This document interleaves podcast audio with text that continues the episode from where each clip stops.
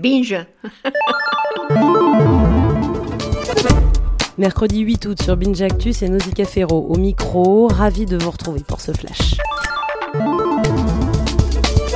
On démarre avec le défi de la semaine. Et si on retrouvait nos ex pour mieux comprendre nos erreurs passées? Pauline Verdusier l'a fait pour le magazine Néon.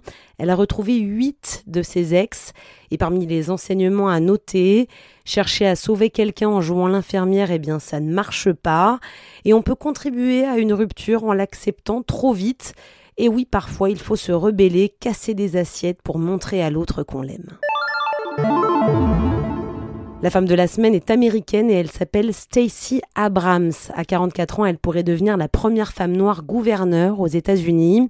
Cette diplômée en droit à Yale, auteur de best-sellers et ex-chef de l'opposition à la Chambre des représentants de Géorgie pourrait faire basculer cet État du Sud pour le camp démocrate.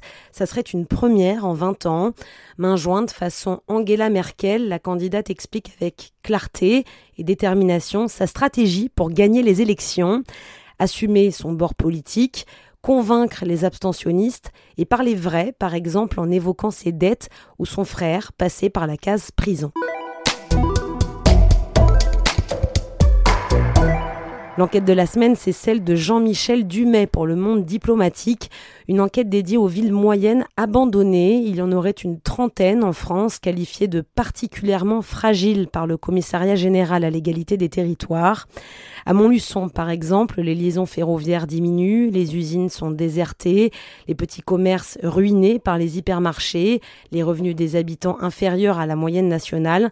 Alors pour survivre, le territoire compte notamment sur les patrons qui relocalisent leur production, sur l'union des commerçants du centre ou encore sur un nouveau plan d'urbanisme. Le son de la semaine, c'est celui des vagues. Des vagues de nos vacances, des vacances des autres, ou des vagues de Fukushima, spot que les surfeurs ont déserté depuis la catastrophe nucléaire de 2011 quelques irréductibles continuent malgré tout de surfer là-bas. En tout cas, le spot choisi pour les JO de 2020 est Shiba. Et à Fukushima, on espère qu'un jour, des générations de surfeurs reviendront et que l'accident nucléaire ne sera qu'un lointain souvenir.